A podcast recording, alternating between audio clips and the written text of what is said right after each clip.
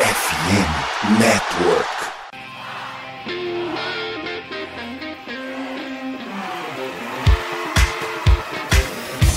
Doutrina! Doutrina! Touchdown, touchdown, touchdown, touchdown, Steelers!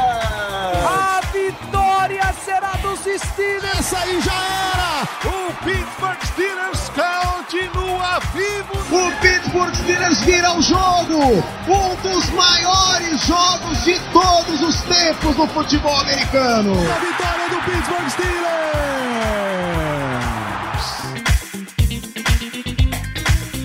Muito bem, pessoal. Estamos começando mais uma edição de Black Yellow Brasil em live, em podcast, ao vivo, daqui da nossa internet para todo o Brasil, para todo mundo, direto de somosfnn.com.br. Sou Danilo Batista, seu host para mais uma jornada aqui, para mais uma sessão de análise de prospectos. A gente está em mês de draft. Mês de draft a gente fala bastante de draft comigo, meu amigo e analista Germano Coutinho. Muito boa noite, Germano. Boa noite, Danilo. É isso aí. Vamos falar mais um pouquinho desse assunto que a gente gosta tanto. E hoje nós separamos o programa para falar sobre eles, os jogadores ofensivos do draft. Perfeitamente ofensivos apenas porque jogam em ataque. Tem uma galera que, é meio, que a escolha pode ser soar ofensiva, no sentido de ofensa, no sentido de irritação mesmo. Mas a gente chegará lá nesse ponto durante esse programa. Então falaremos bastante de draft. Só antes lembrar os velhos recados que a gente sempre deixa por aqui. Black, arroba é, são as nossas redes sociais, todas elas. Você segue lá no Twitter, no Instagram e no Telegram. Telegram tem sempre a sessão de análise. Nosso amigo Léo, que está presente aqui no chat.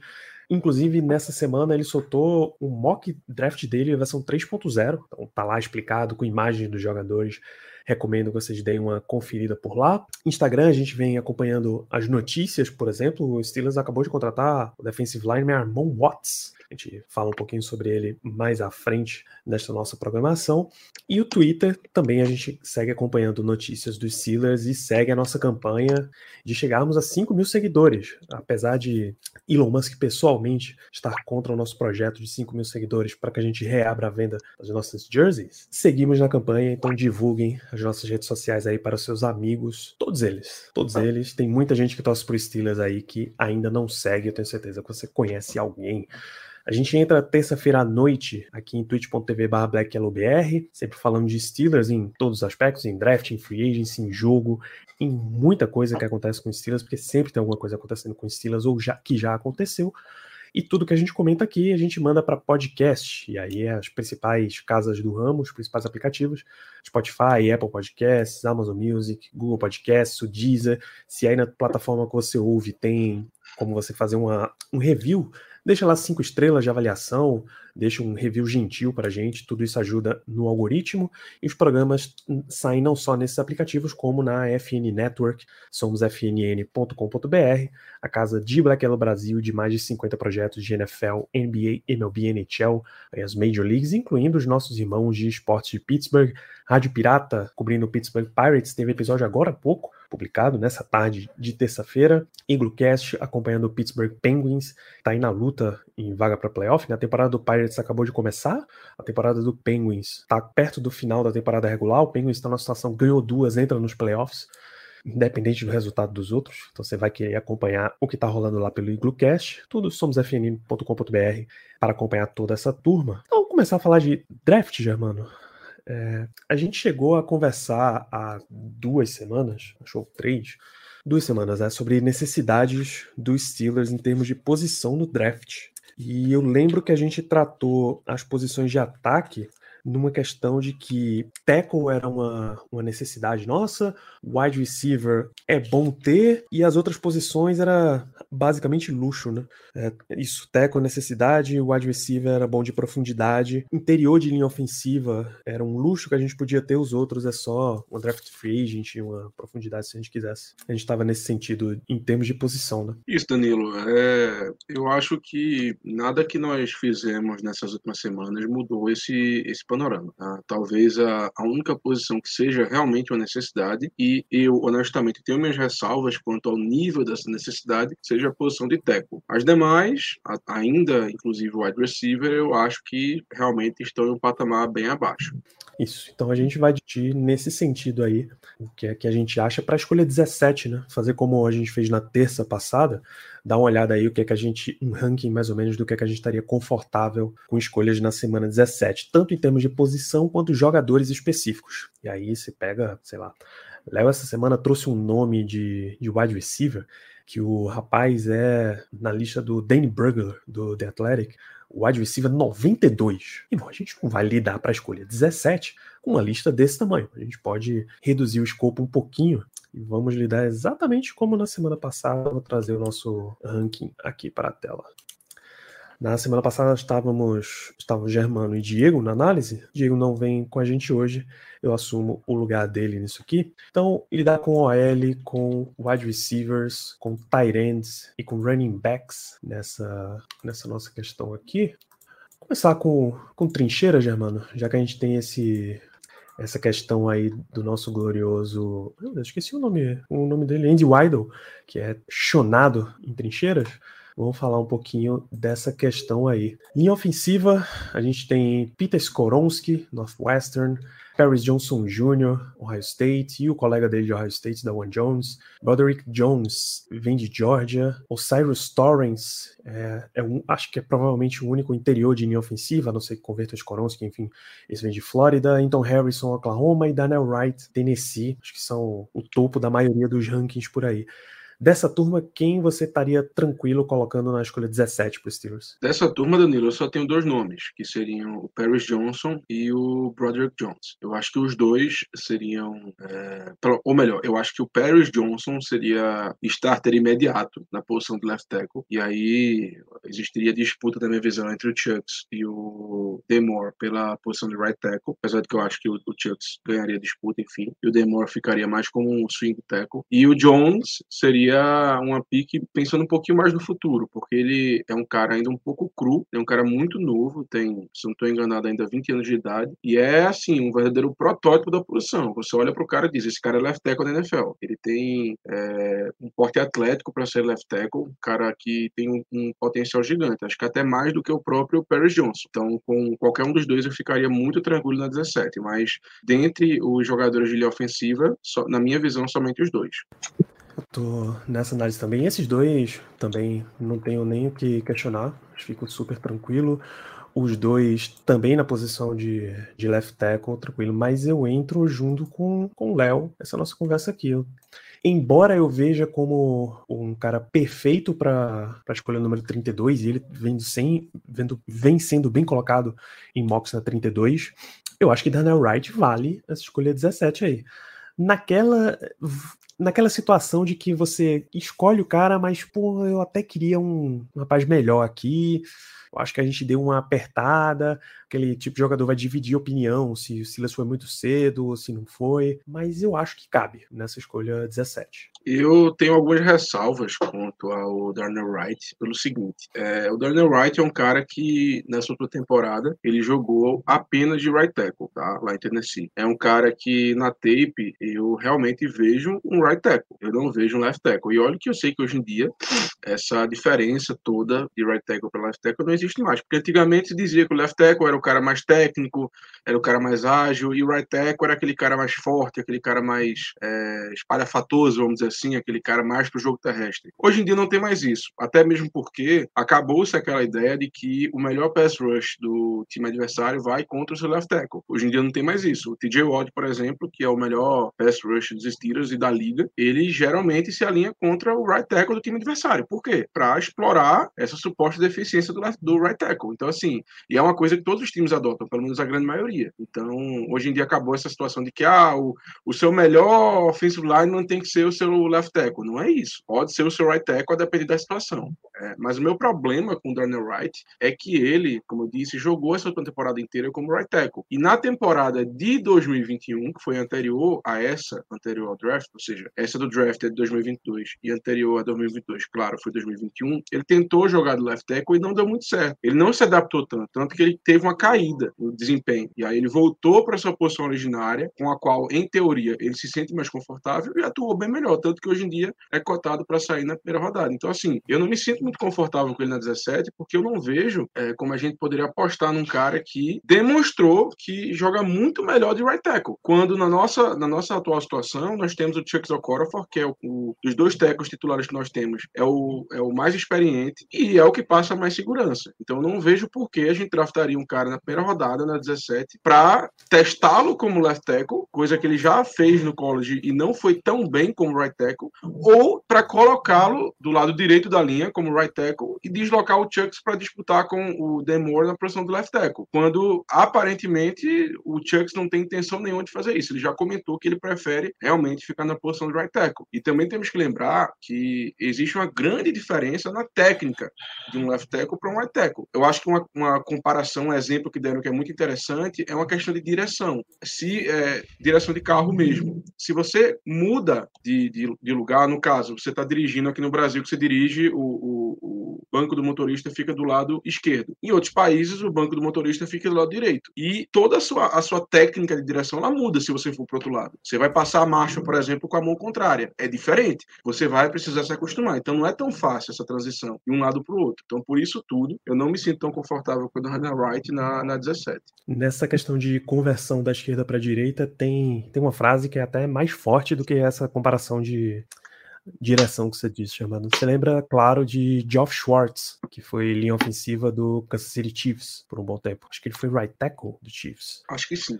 Então, é, uma vez perguntaram para ele qual é a, a, a, troca de posição mais difícil. Se é mudar de tackle para guard ou do lado esquerdo pro lado direito. Ele, pô, geralmente a galera acha que é fácil trocar de posição, por, mas só porque eles nunca fizeram antes. É, tem uma galera que é fácil, muda tranquilamente, e tem outras que, que tem mais problemas.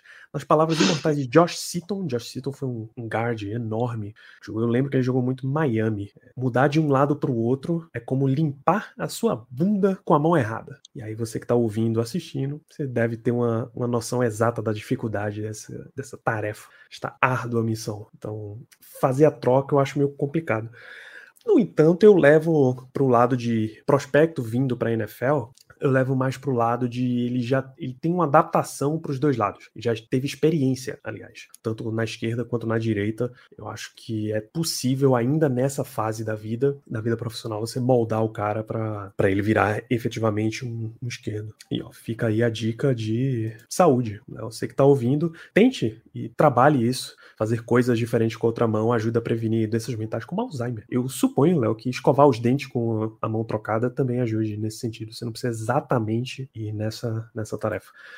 Então, tente fazer coisas de formas diferentes para você ir sempre estimulando seu cérebro. Tem um outro jogador, Germano, que a gente não, não comentou aqui, Peter Skoronski. Tem um monte de gente falando que, embora ele tenha sido left tackle em Northwestern, ele esteja sendo projetado por tamanho, etc., e técnica para jogar no meio da linha primeiro, posterior, jogar como um guard, por exemplo, e depois, se você precisar, trazer ele para fora. O que, que você acha? Olha, quanto ao Skoronski, é, assim, eu acho que ele é um ótimo jogador. Ele tem um ponto muito positivo a seu favor, que é a versatilidade. É um cara que você pode colocar, em teoria, nas cinco posições da linha ofensiva, que ele vai te entregar um produto legal. Então, até como center, ele, poder, ele poderia jogar em teoria, tá? É um cara que tem atleticismo, um cara que tem a parte mental para isso. O grande problema dele como tackle é a questão física, porque ele não tem a, as características físicas que os times procuram para os seus tackles. Ele é um cara um pouquinho mais baixo que a média, ele tem 6'4", que é aproximadamente aí 1,95, creio eu. E o principal é que os braços dele são um pouco curtos. Na verdade, são, é, vamos lá, são um pouco curtos para a posição. Ele tem é, 32 polegadas e um quarto, quando é, geralmente os times da NFL procuram tecos com pelo menos braços de 33 polegadas. Assim, pra gente que é de fora, parece que é uma besteira muito grande, né? Pô, o cara tem um bracinho um pouquinho menor e tal, não sei o quê. Mas quando você vai vai olhar todos os 64 tackles titulares da NFL da última temporada, apenas um deles tinha braços menores do que 33 polegadas, que era um tackle do Colts, que eu não vou lembrar o nome agora. Então, assim, se um dos se apenas um dos tackles entre os 64 titulares teve braços é, menores que 33 polegadas, é porque tem alguma coisa aí. Então, assim, com certeza os times é, têm estudos por trás disso, ou enfim, confiam em outras questões por trás disso, que os fazem não, não dar tanta chance a jogadores com braços menores que 33 polegadas na posição de tackle. Acho que os Skoronski pode jogar de tackle? Acho, honestamente eu acho. Eu não sei até que ponto essa questão dos braços pode acabar prejudicando ele, até porque a gente sabe que com a técnica refinada que ele tem, eu acho quase que um tudo pode ser mitigado, ou seja, essas questões de deficiências físicas, limitações físicas que ele possa ter, pode ser mitigado. Mas é aquela coisa, é, como o interior da nossa linha já está muito consolidado, eu realmente não me sentiria confortável com ele na 17, porque eu não sei até que ponto ele pode render como tackle na NFL. E eu acho que na primeira rodada a gente realmente tem que pensar em alguém para ser tackle e não para ser guarde barra tackle, não para ser um jogador que pode atuar em um, mas se não der certo vai para o outro, porque a gente hoje em dia não tem lugar para esse outro. A gente não tem necessidade de um cara para ser guarde no nosso time. Interessante. É, por, por questão de talento, por questão do quanto o jogador é falado, eu tenho uma, uma boa tendência a estar tá tranquilo, vou até colocar aqui para mim, com o Skoronski na 17. É, eu entendo todas essas questões de, de adaptação, de mudança de posição. Eu acho que o Steelers talvez não seja a melhor situação para ele, no momento, justamente por isso. Um time como o Eagles, por exemplo, que já tem uma linha mais consolidada, já tem uns super veteranos na frente dele, mas que tem um espacinho ali para ele encaixar como, como guard, é, porque afinal o Steelers acabou de contratar o seu Malo, que era titular de lá, né? E aí você poderia dar para ele o tempo como guard e se precisar, trazer ele para left tackle, porque a turma lá já é mais veterana, né? Na questão de tackles. Então, o Eagles, por exemplo, seria um lugar melhor para ele, mas eu não, não choraria se ele fosse a escolha dos Steelers, não. O problema é, você tá aqui no, no comentário, nosso amigo de bônus. Né? Já tem uma mãozinha, aí vem um bracinho, em breve a gente fecha a cartela do bingo e completa o exódio.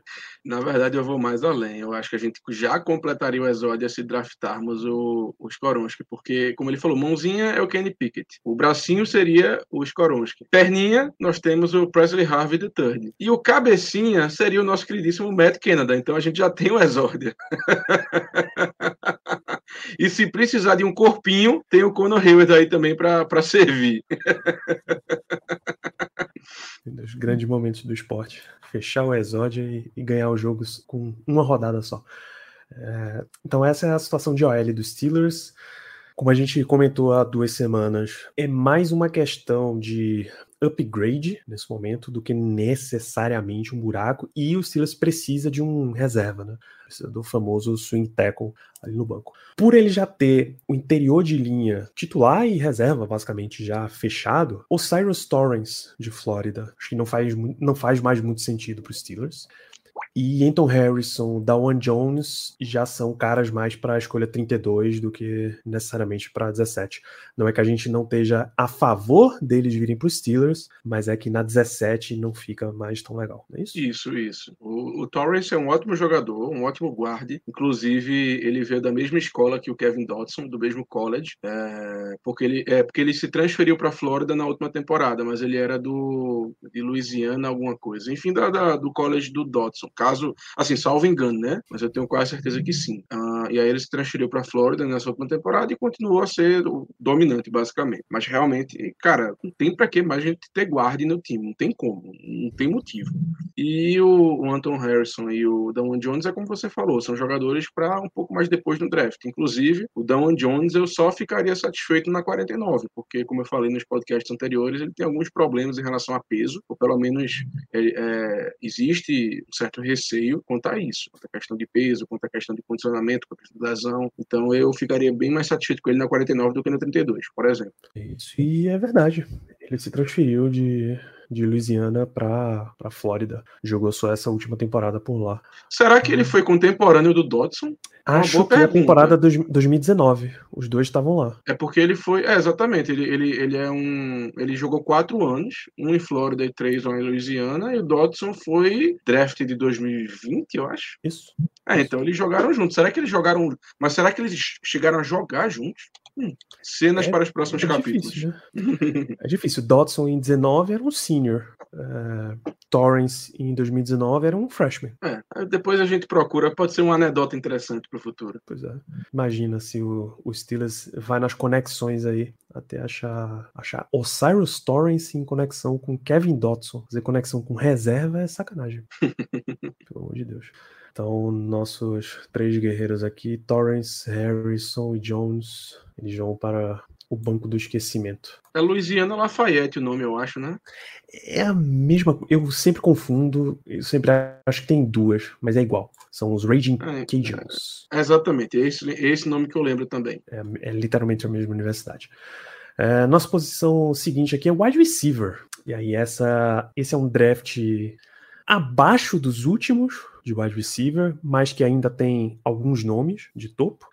Não tantos quanto teve nos últimos, sei lá, 3, 4 anos. 3, 4 anos tava sacanagem, pô. Era coisa de 5, 6 de primeira rodada e para sair lambendo os beiços. O Steelers saiu com uns caras de dia 2 e metade deles era excelente nível.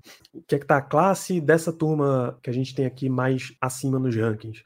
É, Jackson Smith em Jigba, de Ohio State, Quentin Johnson é TCU, Jalen Hyatt, Tennessee, Jordan Edison é USC, mas foi de Pittsburgh, Zay Flowers é Boston College e Josh Downs é North Carolina. Para 17, Germano, quem dessa turma aí tá valendo? Cara, em minha opinião, eu acho que o único jogador que eu aceitaria, eu não digo nem ficar muito confortável, mas eu aceitaria, como você falou em relação aos corões, que eu não ficaria triste na 17, seria justamente o nosso, o nome que o nosso queridíssimo Léo Lima acabou de dizer, o Jackson Smith Jigba, de Ohio State. É um cara que ele, se ele vier na 17, ele serviria como o famoso Big Slot, que o nosso time tanto procura. É, ultimamente a gente tem utilizado jogadores é, um pouco mais físicos na, na posição e o Jackson Smith Jigba, apesar de não ser o cara mais alto do mundo, o cara mais parrudo do mundo, ele serviria sim, na minha visão, como esse tal de Big Slot. E é um cara que, assim, acho que quem acompanha draft sabe que é um cara que tem um certo hype, porque é, lá em Ohio State, é, que produziu recentemente o, o Garrett Wilson e o Chris Olave, é, os dois, assim, sempre disseram, olha, entre nós três, no caso, os dois e o Jackson Smith Jigba, o melhor é o Jackson. Então, assim, eles sempre foram honestos quanto a isso. E apesar do, do JSN, né, como é, como é mais fácil, como é o apelido dele, não ter testado tão bem no Combine, assim, para a posição que ele jogaria na NFL, que seria de um slot, a, não faz tanta diferença assim a questão da velocidade, a questão da, ou melhor, o Ford Yard Dash dele. Porque o que mais importa são, são os testes de agilidade, a troca de direção rápida, a parada na rota e tudo mais, e nisso ele foi bem. Então eu acho que o único jogador aí na 17 que eu gostaria seria realmente o, o Jackson Smith Jigba para suprir essa, essa, essa nossa necessidade de big slot. E todos os outros eu, eu não me sentiria tão confortável. Eu acho que são jogadores um pouco para um pouco depois, talvez de final de primeira rodada, comecinho de segunda. É, no meu comentário, eu parto exatamente do ponto que você terminou. Assim. Wide receiver para os Steelers hoje, eu reconheço que Smith Jigba tem é um talento absurdo, absurdo. Se ele não machuca em 2022, bicho, eu teria guerra por esse nome. Hoje ele está um pouquinho mais abaixo. É, Quentin Johnson também é um, um, baita nome, Jordan Edison também é um baita nome, é, Flowers, Downs, Hyatt eu, eu vejo um pouquinho mais embaixo mas confortável mesmo eu não estaria com nenhum deles. Eu acho que para a situação, do, situação dos Steelers hoje, tem um wide receiver na 17, ou você tá dando um agrado muito grande para alguém da organização, para McKenna, para treinador de wide receiver, para Kenny Pickett, se você for em consideração com Jordan Edison, ou você tá fazendo isso, ou, bicho, você tava numa seca enorme de nomes disponíveis ali na 17, que é o terror de todo mundo tá acompanhando essa, essa era dos mock drafts aí, e você não conseguiu fazer uma troca para baixo, e disse, ah, pelo menos esses caras têm talento. Eu, eu vivo martelando, principalmente no nosso grupo lá de, de torcida, que draft é um lugar onde você deveria estar tá adicionando talento, muito mais do que suprir necessidades. Mas tem um limite também, sabe? Se o Steelers é essa escola que é ótima em trabalhar nomes de wide receiver, em algum momento na sua vida você vai ter que trazer um nome mais de baixo e transformar ele num, num bom wide receiver. É fazer, é produzir o próximo Martavis Bryant, por exemplo. Bryant é uma escolha de quarta rodada que virou um excelente wide receiver 2 pro time. E ele nem precisava ser um wide receiver 1 porque o Steelers tinha um excelente wide receiver 1 em Antonio Brown naquela época. Então, em alguma hora, você vai ter que fazer essa transição, bicho. Eu reconheço que o Steelers faria bem em adicionar um wide receiver nesse draft, mas eu não fico nada confortável com isso acontecendo na escolha 17. É justo, até é justo. A, até a 32, eu ainda fico meio ressabiado, assim. É, eu, eu, vejo como uma coisa muito Steelers se fazer. Você ganhou uma escolha numa troca de wide receiver, você usa exatamente a mesma escolha para substituir, como se o talento fosse ser exatamente igual, mas eu não, não topo muito, não. É justo, Danilo, é justo. Eu compreendo totalmente essa, essa sua posição. É, mas realmente, na minha visão, é como eu disse, eu, assim, eu aceitaria, não é que eu fique muito confortável, ou mais confortável possível, mas eu aceitaria o Jackson Smith Hickman na, na 17, porque eu acho que ele tem o talento para isso. Eu acho que ele, eu acho que o talento dele justifica uma possível escolha. E aí já também adentrando rapidamente na 32, desses nomes aí que você falou, eu eu, eu ficaria confortável, por exemplo, com o Jordan Edson. Eu acho que o Edson na 32 é um valor interessante também, também, é, pelo jogador que ele é e principalmente pela conexão que ele teve com o Kenny Pickett, né? Porque é aquela coisa, você que tem quarterback em contrato de, de calor ainda, e principalmente no primeiro e segundo ano, é, é importante que você tente deixá-lo o mais aclimatado possível à NFL. E eu acho que nada melhor do que você dar uma arma que ele já teve no passado, que ele teve uma belíssima conexão, e ainda mais quando essa arma, quando esse jogador, ele viria para suprir uma necessidade do seu time, que seria a posição do slot, que seria onde o Jordan Edson deve jogar na NFL. Então, na 32, fico tranquilíssimo com o Jordan Edson. Olhando bem, Germano, eu acho que na, na segunda rodada eu tô tranquilo com todos eles. Quer dizer, tranquilo não, né? Eu aceito todos eles, mas minha preferência seria ir por um outro caminho. Mas todos eles é. Por exemplo, eu já vi Zay Flowers, é, análise de jogo dele, a comparação com algum com um jogador profissional era para ele ser o próximo Antonio Brown. Sabe? Eu já vi mocks essa semana mesmo, teve um, acho que foi Mel Kiper Jr., da ESPN, que botou Zay Flowers como uma escolha 17 pro Steelers. Então, Só tem, tem um talento eu... nessa turma aí, mas não, curto muito, não. Eu só, eu só vejo uma possibilidade disso acontecer. Se o nosso queridíssimo Dino Tomlin ligar para o papai e pedir encarecidamente a, a, a, escolha do companheiro de time dele, porque o Zay Flowers é de Boston College, atual universidade do Dino Tomlin, né? Então, eu acho que a única é, hipótese que isso pode acontecer seria através de uma ligação do queridíssimo Dino Tomlin. É isso, mas já tem uns dois anos aí, três anos que a gente aponta, em termos de wide receiver, né? A gente aponta o Steelers em uma direção super clara e ele faz uma curva, sai com outro nome bem diferente e, de certa forma, consegue encaixar esse nome. Eu acho que desde Claypool, que o Steelers vem fazer, aliás, Deontay Johnson, Chase Claypool, uh, George Pickens agora, a gente apontava o Steelers numa direção, não achava que ele ia, ele fez a curva e, e foi nesses caras aí. Então, em termos de 17, eu fico com nenhum, vou até tirar eles da nossa área de trabalho aqui. Tyrande, Germano, tem uma galera achando que pela classe C boa vale a pena investir em um Tyrande, que pela situação dos Steelers em termos de organização esquemática vale a pena, que você não precisaria ir num wide receiver, você traz um tight end, aqui você coloca mais formações com dois tight ends, faz uma questão mais pesada, é, você tem mais possibilidade de esquemas de bloqueio melhores, e enfim, tem uma galera defendendo aí que possa sair. Eu já vi até box com dois ends na primeira rodada, e em geral sobra um ou dois aí para para a altura dos Steelers. Michael Mayer, Darnell Washington, Dalton Kincaid, Germano. O que, é que, você acha? Eu vou seguir é, na mesma toada que você terminou o seu último comentário. Eu não aceitaria nenhum na 17. Eu acho que é muito cedo. É, apesar de eu achar a classe bem interessante, muito boa de Tarendes esse ano, eu acho que simplesmente na 17 seria um luxo que a gente não pode se dar. Tá? Eu acho que a 17 é muito alto para a gente escolher um jogador para essa posição, porque atualmente a gente tem o o Pat Fryermuth como nosso titular, como um cara que, se já não tá, tá batendo a porta de ser Tyrande top 5 da NFL, cara que tem um potencial imenso. Falando imenso, a gente tem o reserva dele, que é o Zach Gentry, a Sequoia, né? O nosso Tyrande bloqueador. E em contrapartida, como terceiro, nós temos o faz tudo do Conor Hayward, que joga de talento, joga de fullback, joga de, de slot, enfim, o que, que você quiser, ele faz ali. Até de panther, se brincar, acho que ele também faz a, ele, ele, faz um bico de vez em quando, se for necessário. Mas realmente, assim, não, não vejo necessidade de um Tyrande na 17. No entanto, Danilo, eu tenho já, eu já adianto e, e digo o seguinte: é, essa minha visão muda um pouco na 32. Pode até parecer estranho, pode até soar estranho, mas eu vou explicar o porquê. A gente tem que lembrar que o Fryermuth, ele teve uma série de concussões, tá? Uma coisa que a gente não fala muito, uma coisa que a gente não lembra muito, mas é um cara que já teve algumas concussões nessa curta carreira dele, acho que foram duas ou três, se não estou enganado. E isso é um problema, ou melhor, pode virar um problema. É, se ele continuar tendo concussões, é, é de se estudar uma possível aposentadoria cedo dele, que seria uma lástima, seria terrível, tanto para o jogador em si como pelo time, mas é algo que a gente deve considerar, pelo menos na minha visão. Então, assim, se isso vier a acontecer, a gente ficaria somente com o, Zach Gentry, que está no contrato de um ano, e com o Conor Hayward, que está no contrato de calor, mas a gente sabe que não tem condição e nem tamanho dele ser tarente titular de qualquer equipe da NFL.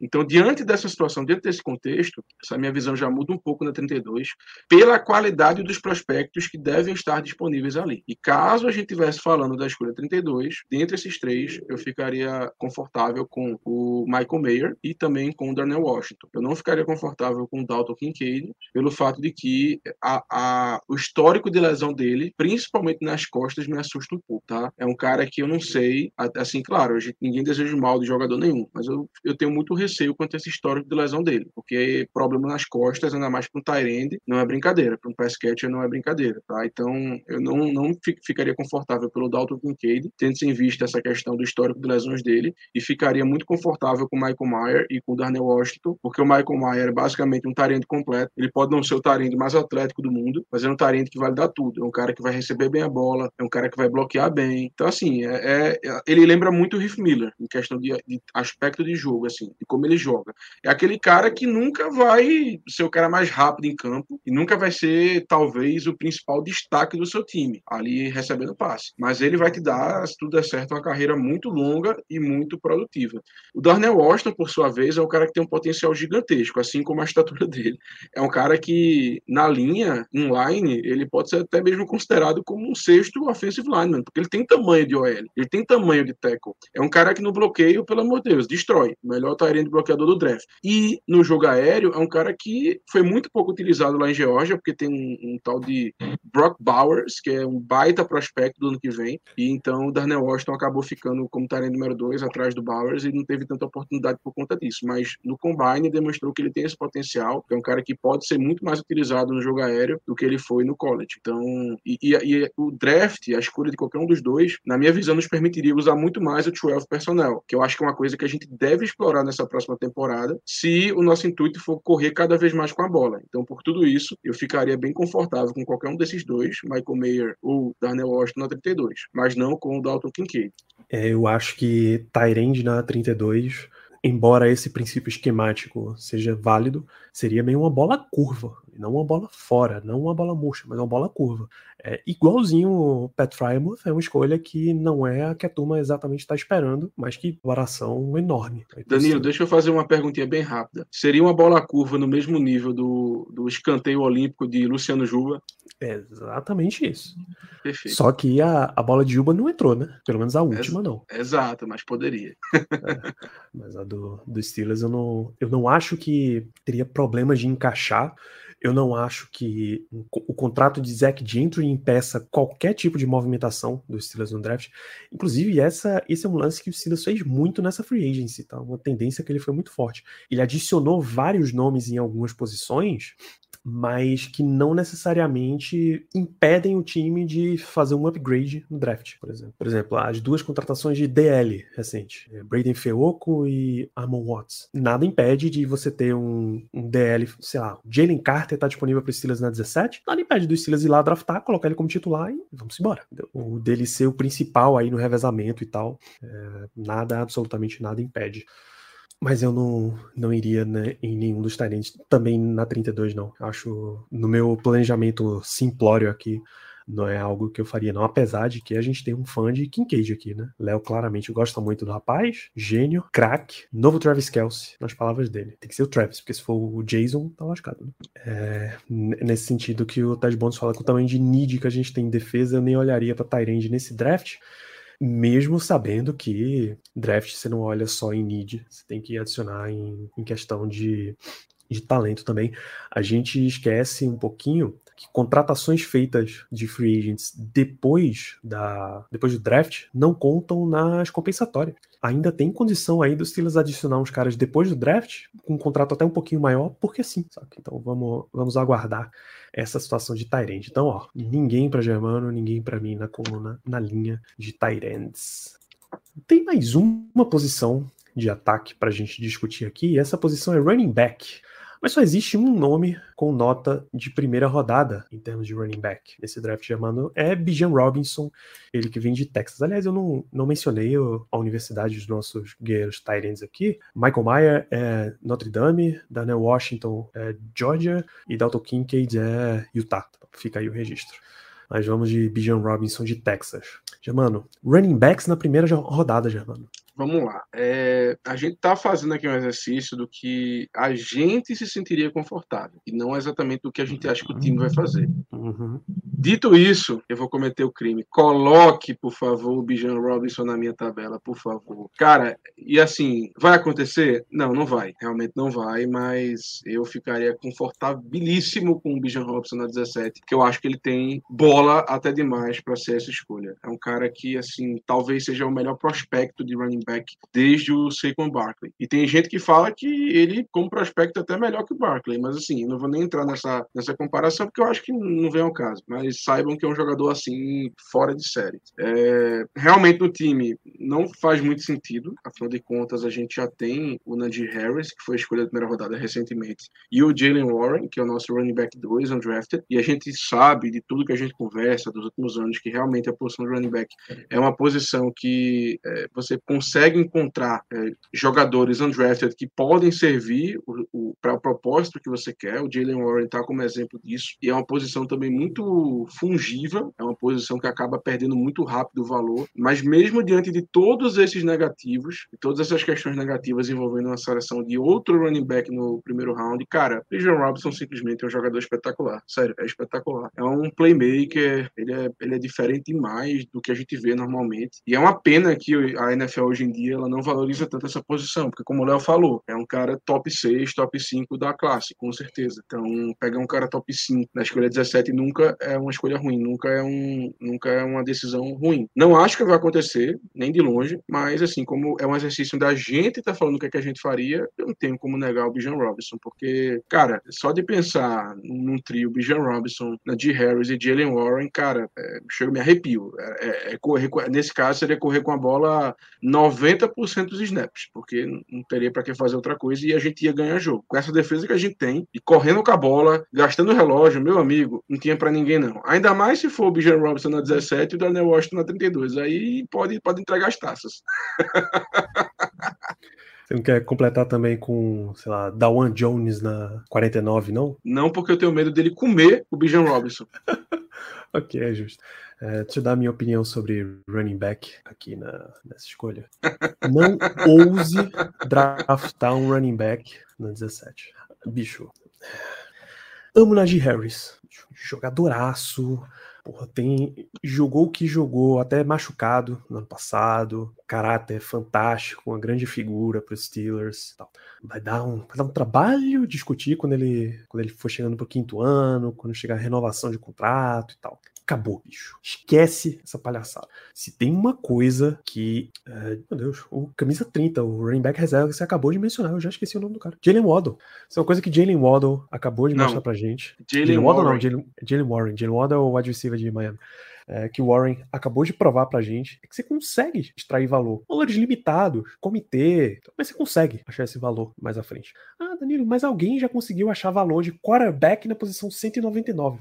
As probabilidades são completamente diferentes. A quantidade que já saiu de um e a quantidade que já saiu de outro nem se compara. Então, não, para com essa história.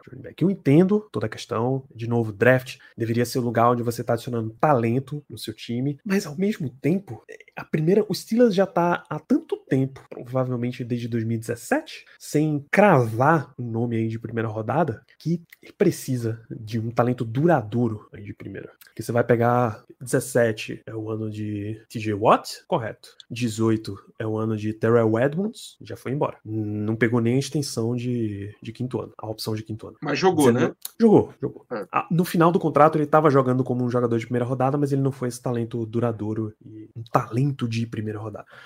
19 é Devin Bush, não precisa nem comentar, ele não teve também nem a opção de quinto ano. 20 mas aí, não teve, digamos que é Minka. Mas aí, na, mas aí em 2019, que foi o Devin Bush, a gente também tem que fazer o adendo, né? Que ele estava se provando um jogador de primeira rodada até a lesão. Eu acho que a gente tem que fazer esse adendo. Né? Correto, correto, é justo. Uh, 20 não teve esse jogador, mas foi a troca por Minka Fitzpatrick, mas não é uma escolha dos Steelers, tá? apesar da troca. 21 Najee Harris, 22 Kenny Pickett. Pickett é o que a gente espera que seja talento que vai durar por, por muitos anos.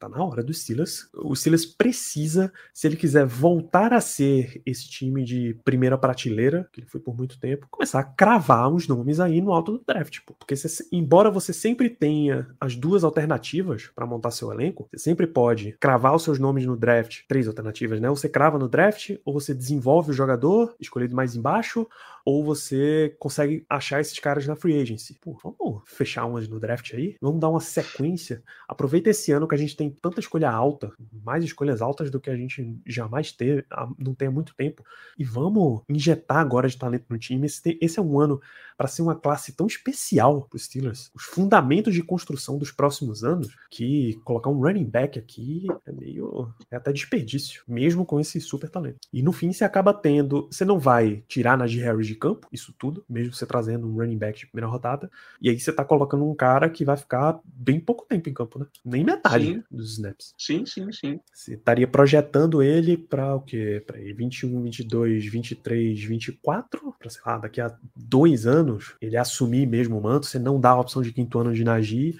e deixaria Bijan Robinson carregando o time? Assim, é como eu falei, é, com certeza não vai acontecer, a gente não tá querendo enganar ninguém aqui, é só porque é um exercício do que a gente faria. Eu ficaria confortável com o Bijan Robinson pelo talento que ele é e pelo que eu acho que ele poderia trazer ao time, que seria, um, assim, é, melhorar o jogo terrestre exponencialmente e tornar a equipe talvez uma das melhores equipes no jogo terrestre. Até porque a gente tem melhor melhorado a nossa linha ofensiva gradativamente. Essa off-season mostrou isso, que a gente fez várias contratações para essa posição, para essa unidade, melhor dizendo. Então, realmente, eu acho que seria algo interessantíssimo. Mas, claro, não vai acontecer por tudo isso que você falou e mais algumas coisas.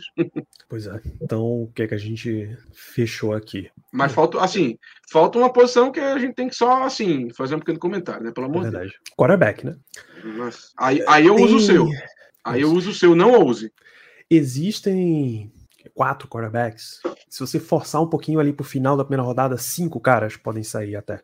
Isso. É o Bryce Young de Alabama, CJ Stroud de Ohio State, o Will Levis de Kentucky, o Anthony Richardson de Flórida, e esse quinto nome aí é o Randall Hooker de Tennessee, provavelmente. Isso. Uh, existem esses cinco nomes aí. Colocar um quarterback nesse ano pro Steelers seria uma. É, no sentido que o Ted Bond está falando aqui, uma mensagem terrível. Embora ele não tenha citado quarterback, né? Ele tenha ido para running back com Najee e Tyrande com o Fremont.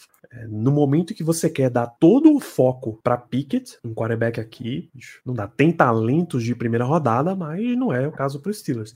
Ao contrário, é, pô, tem um quarterback disponível aqui, teu telefone tem que estar tá tocando e você tem que atender, pô. Dizer, olha, tá aqui o cara que pode ser o teu futuro, pô. Troca aqui, vem para minha posição e vamos conversar. Você sempre precisa, uma troca, você sempre precisa de um parceiro de dança, né? Então vamos bailar juntos aqui, me faça a sua melhor proposta. E o é, e essa questão do quarterback, Danilo, além de, de tudo isso que você falou, que os nossos ouvintes também falaram, que seria que não seria uma mensagem nada interessante para o para o Kenny Pickett, é, é, eu tenho certeza que geraria uma revolta gigantesca em Pittsburgh, porque Kenny Pickett é o queridinho né, da cidade. O cara que jogou no, no Pittsburgh Panthers, cara que foi draftado pelos Steelers na primeira rodada, o cara que teve um primeiro ano bom, não foi um ano perfeito, claro, mas nossa visão, acho que de, de consenso, foi um primeiro ano bom, ele demonstrou muito potencial, e aí você no ano seguinte vai lá e, e drafta um cara para disputar a posição com ele na primeira rodada, eu acho que assim, seria inimaginável. Se, se imaginar o Bijan Robson na 17 já é uma coisa assim quase que impossível, o quarterback nem se fala. Seria um negócio absolutamente de maluco ter um quarterback nos Steelers aqui.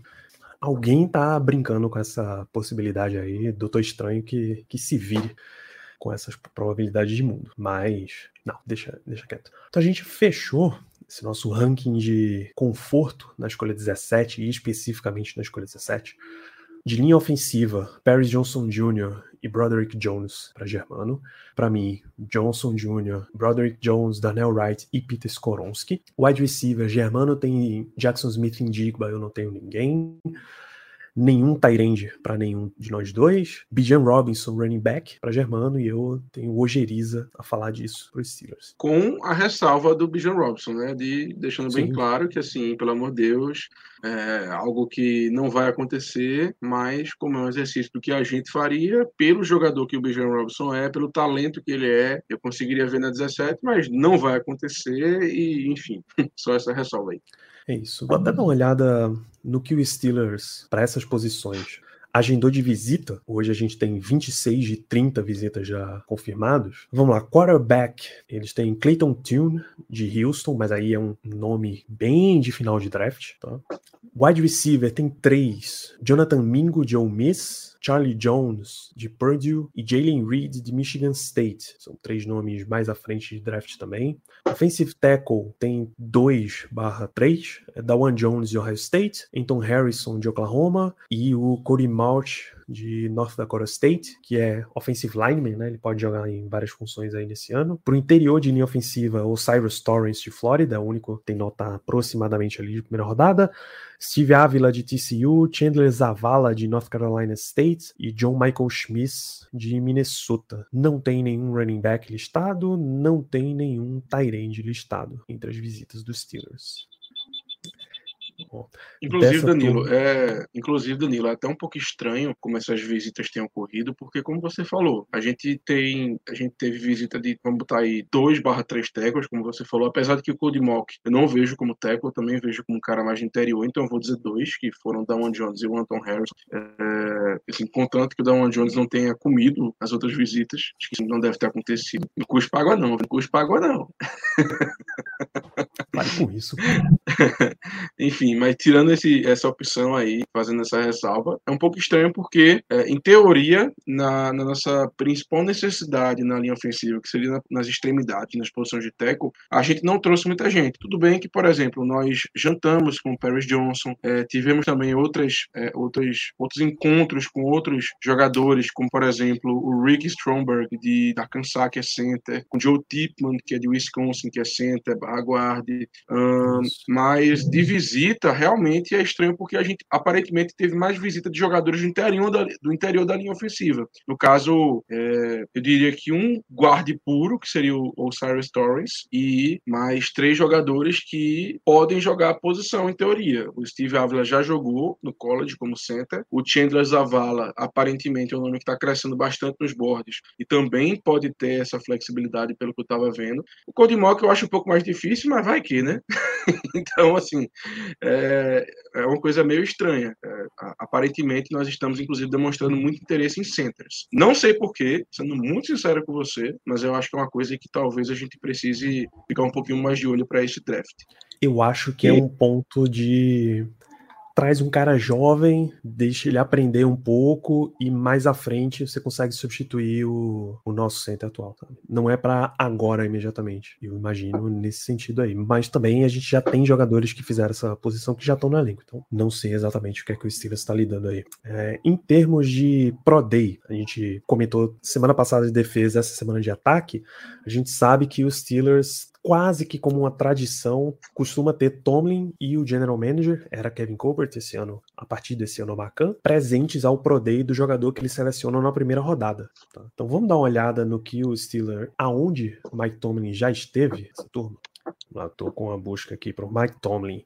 Uh, dia 14 de março teve em Clemson. Então, Brian Breeze, Brian Breeze, Trenton Simpson, Miles Murphy, são prospectos altos aí de primeira rodada. Dia 15, ele teve em Georgia. Jenny Carter, Kelly Ringo, Nolan Smith, uh, Darnell Washington, Broderick Jones. Georgia tá com uma classe bem forte esse ano. E, claro, o Stetson Bennett não dá para passar o quarterback.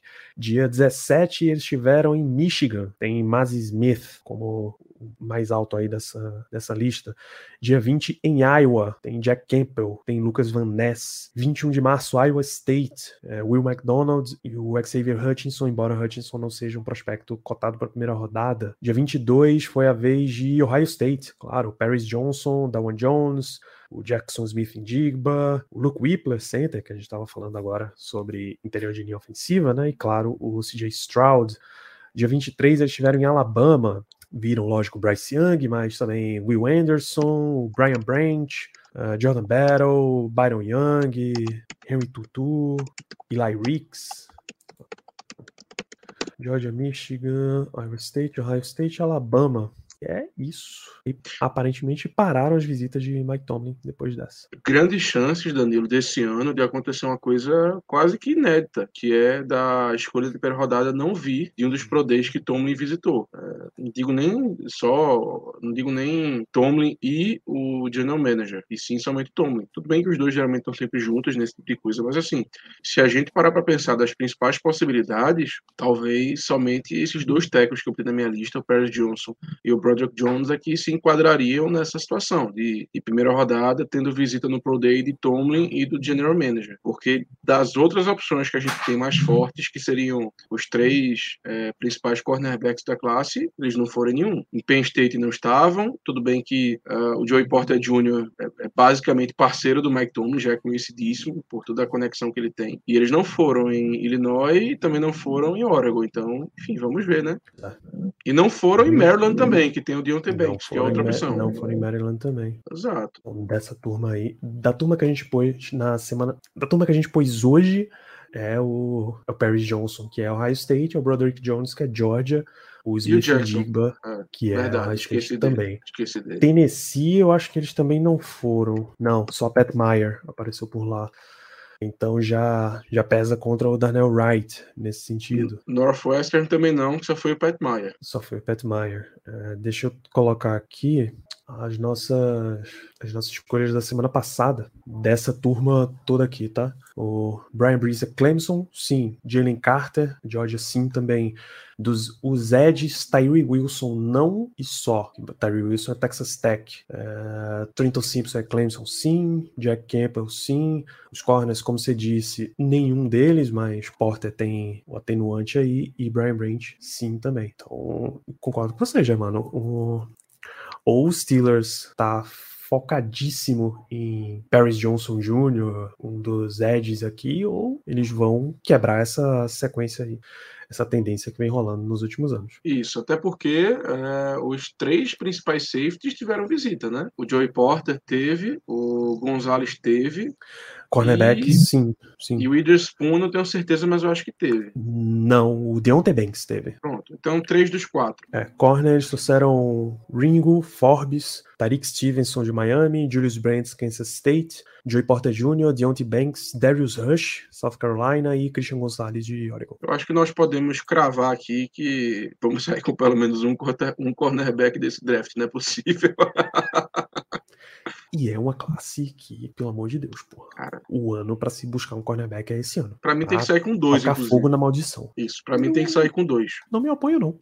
Contanto que seja no mesmo sentido que o, que o Steelers vem fazendo, né? Por exemplo, ano passado saiu com dois quarterbacks e dois wide receivers. Um mais em cima, um um pouco mais embaixo. Não tenho, não tenho problema. Principalmente se você acumular mais escolhas. De baixar aí, bom, manda bala mesmo. Realmente manda bala. É, Germano, tem mais algum prospecto aí de outro dia, em termos de ataque, que você queira mencionar? Algum nome que dá aquele cheirinho de sucesso para você? Hum, Uh, deixa eu pensar aqui rapidamente. Eu lembro que você gosta. Eu não sei se é você ou se é Diego que gosta do Tyrande de Penn State, Brenton Strange. É Diego, é Diego. Diego, né? Diego. Cara, Danilo, de ataque, não tô conseguindo pensar em ninguém agora de supetão, porque realmente eu acho que eu, eu foquei muito mais em defesa nesse ano, em ver prospecto de defesa. De ataque, eu não acho que eu não tenho ninguém para destacar em, em, rounds mais abaixo, não. A gente pode destacar alguns nomes que os Steelers estão sendo vinculados, né? Por exemplo, Jonathan Mingo, que é o wide receiver lá de Ole Miss, um cara que é, tá, tá subindo muito nos boards, está tendo muito hype nesse finalzinho de, de pré-draft, um cara que se viesse para cá seria realmente aquele big slot que a gente tanto procura. Uh, e tem também outros nomes que a gente que a gente parece ter interesse, mas eu acho que o principal seria o Jonathan Mingo. Eu acho que é um cara que os Steelers vão estar tá olhando, talvez ali na pique por volta da 49.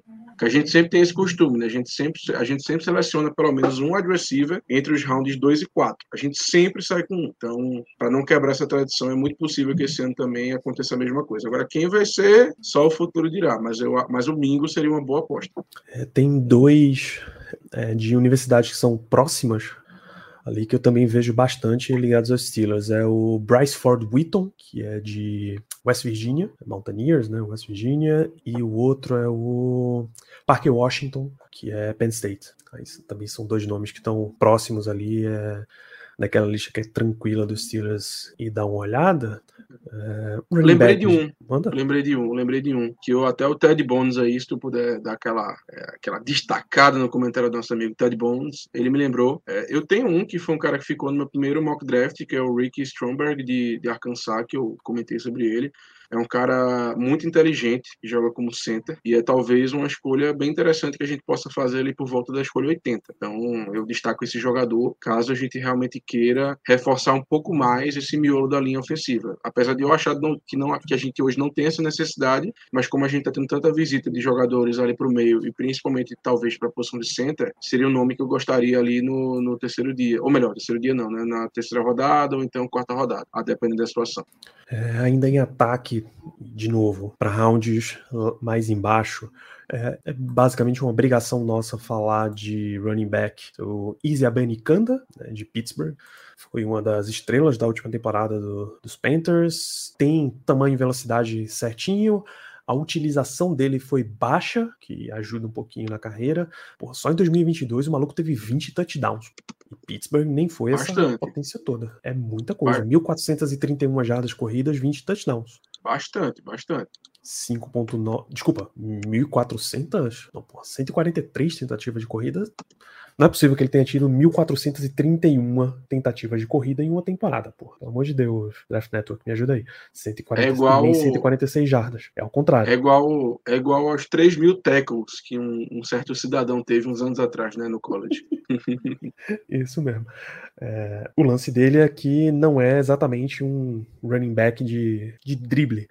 Ainda, ainda falta um pouquinho de característica de tá em campo em jogadas de passe. Então a Benicanda para draft para rodadas mais à frente. Para mim, só lá no final, sétima rodada, undrafted free agent, coisa assim é que valeria. Em tackles também tem o tackle, o left tackle de Kenny Pickett, né? Carter Warren, tá inclusive no, no mock de Léo esse mock 3.0.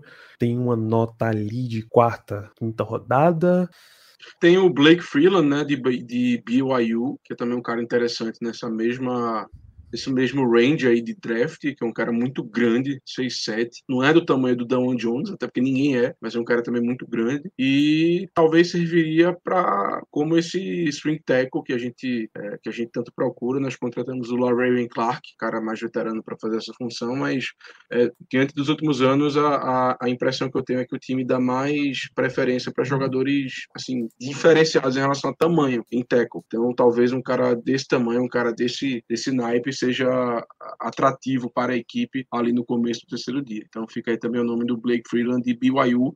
Inclusive eu me surpreendi, mas ele, assim, na verdade eu nem sei o que fazer com essa informação, mas aparentemente ele não fez ainda o período sabático dele, acho que é esse o nome, que lá em BYU você sabe que os jogadores, eles geralmente têm isso, né, de tirarem dois anos aí para fazerem trabalhos comunitários e por aí mais por conta da religião, e depois é que eles voltam às atividades normais de, de college, de, futebol, enfim. E aparentemente ele não fez. Não sei se ele vai fazer em algum momento, mas pelo que eu estava lendo, aparentemente ele não, não fez essa. não tirou esse período sabático aí. Ou melhor, sabático não, não tirou esse período para fazer serviços comunitários. É uma coisa, assim, interessantíssima se pensar, porque se ele for fazer, aí não vale nem a pena no quarto round. É, é quase como sul-coreano e presença no exército, né? Os caras se, se, apresentam depois dos 20 e poucos e, e, é obrigatório servir, a não ser em casos muito, muito, muito especiais. A turma estava preocupada com é, Heung-Min Son, o atacante do Tottenham, ele conseguiu ser liberado, mas a, os, os idols de K-pop, todos eles têm que interromper a carreira e ir lá servir o exército. Enfim, a gente não vai entrar no mundo do K-pop nessa live. É, você comentou sobre Rick Stromberg de Arkansas. Acho que interior de linha ofensiva que a turma fala muito são esses. É o Luke Whippler, que o Steelers jantou, né? Mas foi um jantazão lá de Ohio State. E Não Andrew, Andrew Voorhees, que é de USC que era um, um, nome super bem cotado, mas teve uma lesão séria e deve cair consideravelmente nesse draft. Vamos ver. É um dos caras que você fica esperando para ver quem é que vai puxar o gatilho primeiro. Dizer, eu tô, eu tô numa posição de luxo, eu posso parar e selecionar esse cara aqui. É, Ted Bones, você está correto. Jason Warriors abandonou o futebol americano, mas ele foi ser testemunho de Jeová. Pouquinho diferente. Ele realmente largou o mundo é, mundano, vamos dizer assim, existência mundana e foi ser religioso. O, a turma de BYU, a religião dos caras em BYU, eles passam um período só fazendo trabalhos comunitários, em missão, o nome correto é missão. Geralmente dois anos. E aí é em qualquer parte do mundo.